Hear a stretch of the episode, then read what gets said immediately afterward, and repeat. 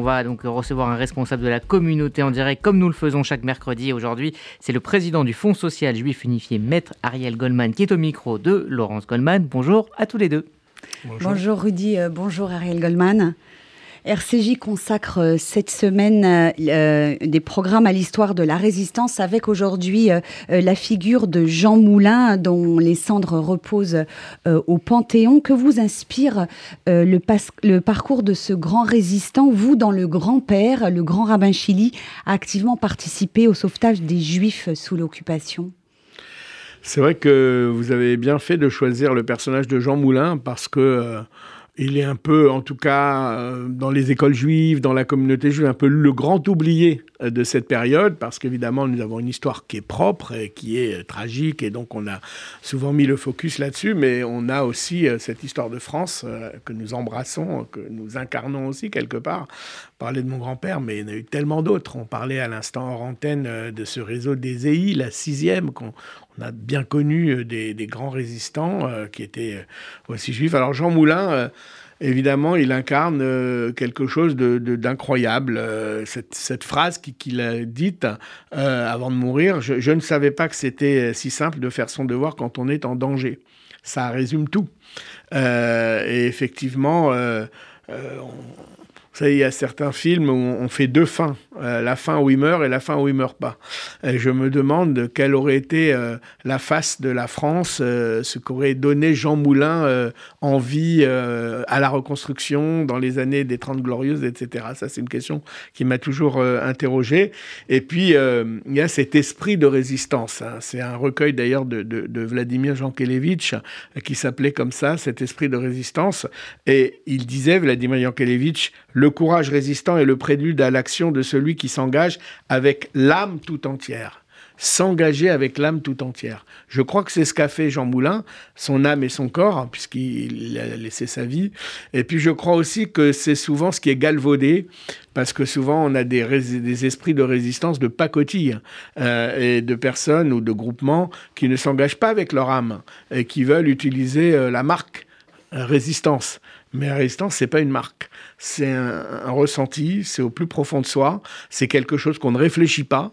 Euh, vous me parliez de mon grand-père et il m'a souvent raconté que, évidemment, tout ce qu'il a pu faire pendant la guerre, parce que lui, il avait la casquette, ou plutôt la kippa de rabbin, d'aumônier, aumônier des camps. Euh, il succédait des camps d'internement, des camps d'internement, voilà, des camps d'internement des, des, juifs étrangers euh, dans le sud de la France, à Gurs, à Rivesaltes. Il succédait à un rabbin, le rabbin Hirschler, qui avait été déporté avec toute sa famille.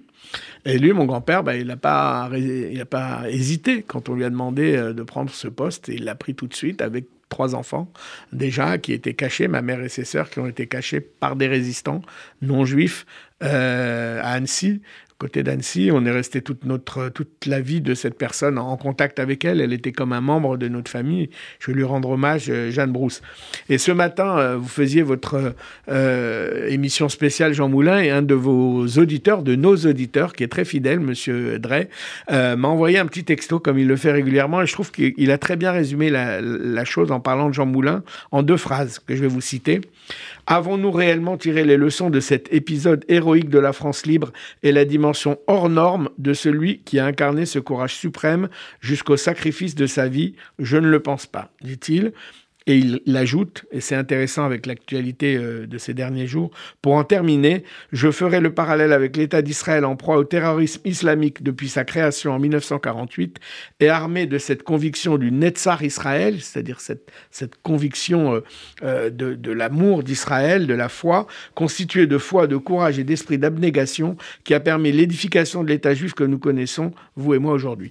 Et je crois que c'est joli et c'est bien résumé, donc je voulais le remercier. Hein, justement, hein, vous faites le lien avec euh, la France de 2023, euh, notre France d'aujourd'hui euh, malmenée, secouée par des troubles graves. Hein, il y a les émeutes de ces derniers jours, la crise sociale, la crise politique et même démocratique.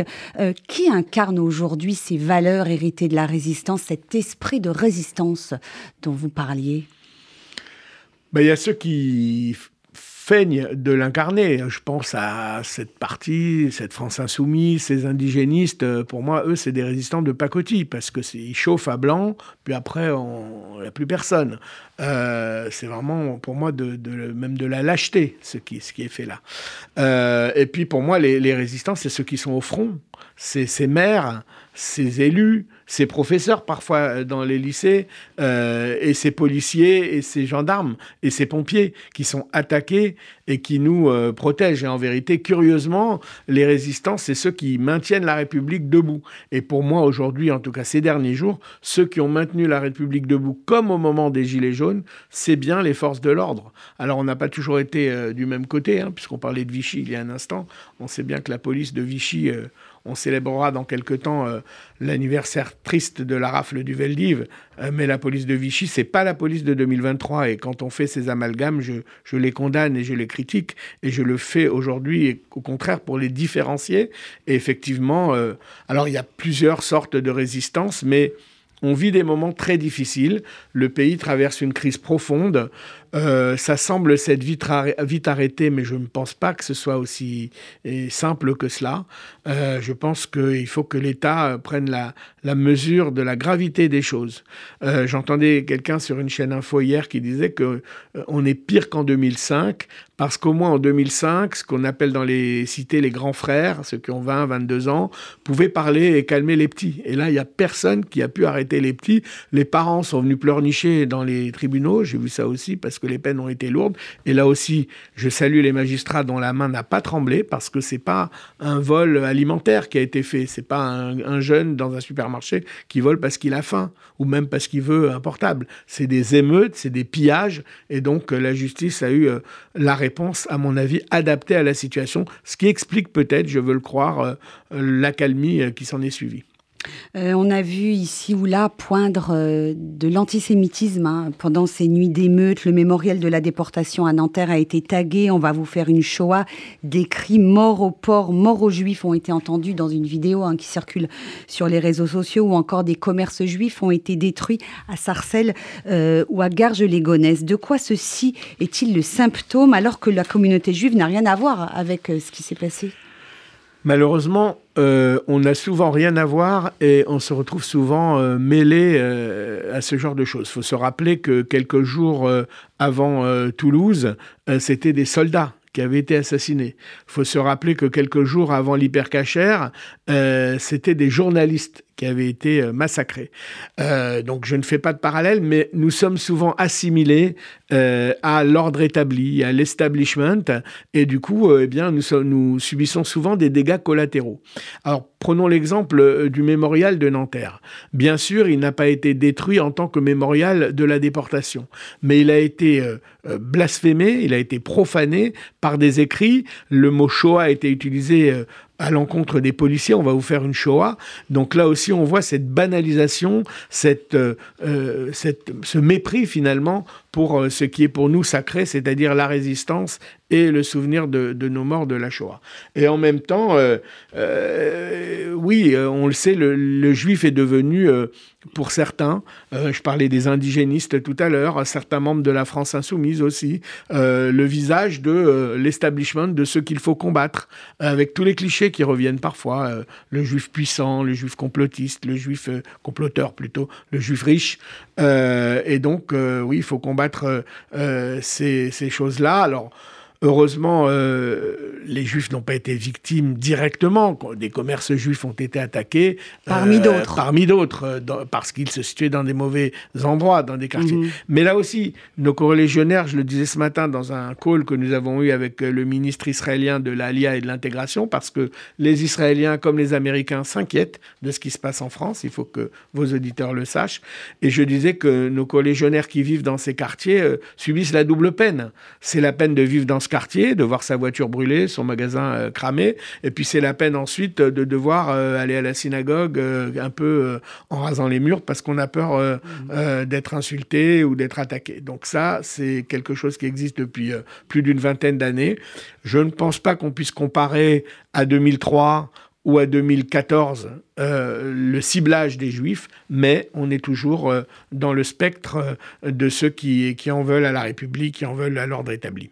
Une dernière question sur ce sujet. Euh, nous avons tous été frappés par l'âge de ces jeunes hein, euh, qui euh, étaient au cœur de ces émeutes. Certains avaient 12-13 ans. l'âge moyen de ces jeunes qui ont attaqué, brûlé des mairies, des commerces est de 17 ans. Le Fonds social que vous présidez fédère un réseau d'écoles, de collèges, de lycées. On sait l'importance qu'accorde le peuple juif depuis toujours à l'éducation. Est-ce que vous pensez que ces jeunes sont, entre guillemets, encore récupérable, qu'on peut leur apprendre l'amour de la France, qu'ils comprennent la vertu de la République et des euh, principes démocratiques.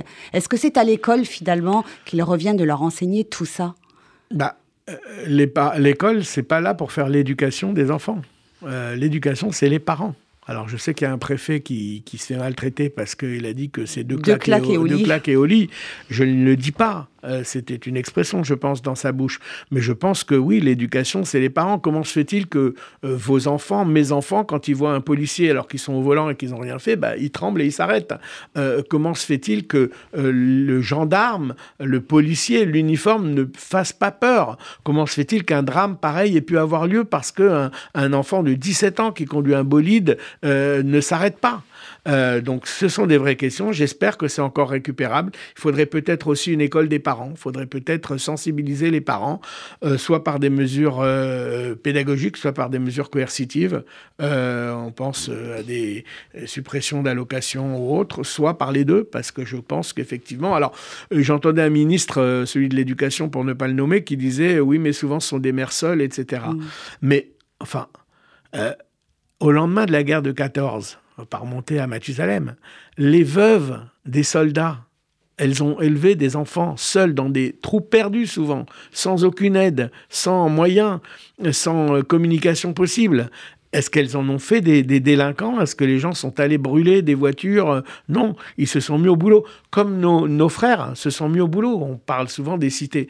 Je racontais à mes enfants euh, ce week-end que quand j'avais 7-8 euh, ans, on allait le dimanche déjeuner dans des cités chez des amis, à Villiers-le-Bel, à Orly, à Sarcelles, à La Courneuve tout le monde cohabitait, mais euh, effectivement, certaines familles sont sorties de ces cités.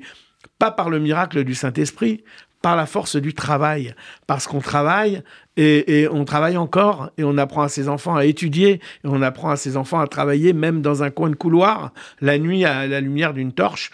Et voilà comment on passe euh, de Sarcelles au 19e arrondissement et du 19e arrondissement à l'ouest parisien. C'est aussi simple que ça. C'est la vertu et la fonction du travail. C'est ce qu'on nous apprend dans notre tradition, mais c'est ce que nous apprend dans la tradition française aussi.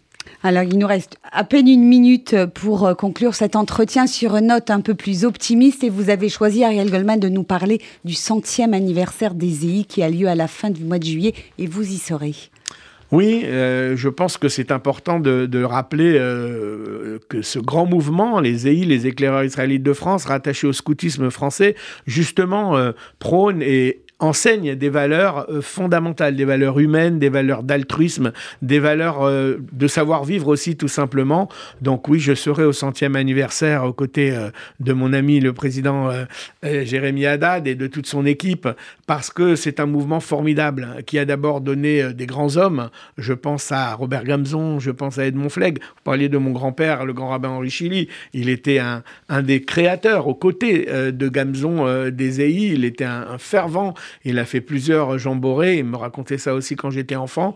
Et voilà, un centième anniversaire tourné vers l'avenir, avec évidemment un passé euh, qu'il faut chérir, des personnes qu'il faut honorer, mais surtout l'avenir de ces enfants qui seront des citoyens français ou des citoyens du monde avec ces valeurs qu'on nous, qu'on nous donne aux EI. Donc euh, voilà, avec cette phrase toujours prêt, ben, je suis toujours prêt pour euh, y aller et pour euh, aider ce que je dois aider, notamment les mouvements de jeunesse, dont les EI sont un, un énorme pan, et puis tous ceux qui ont besoin de nous. Merci beaucoup, Ariel Goldman. Je, signale à, nos auditeurs qu'il y a un livre hein, qui raconte euh, la vie extraordinaire de votre grand-père, le grand rabbin Henri Chili. Ça s'appelle De la tourmente à la reconstruction. C'est signé Daniel Haïk et c'est publié aux éditions InPress. et il vient d'être traduit en hébreu pour ceux qui vivent en Israël et qui parlent plus le français.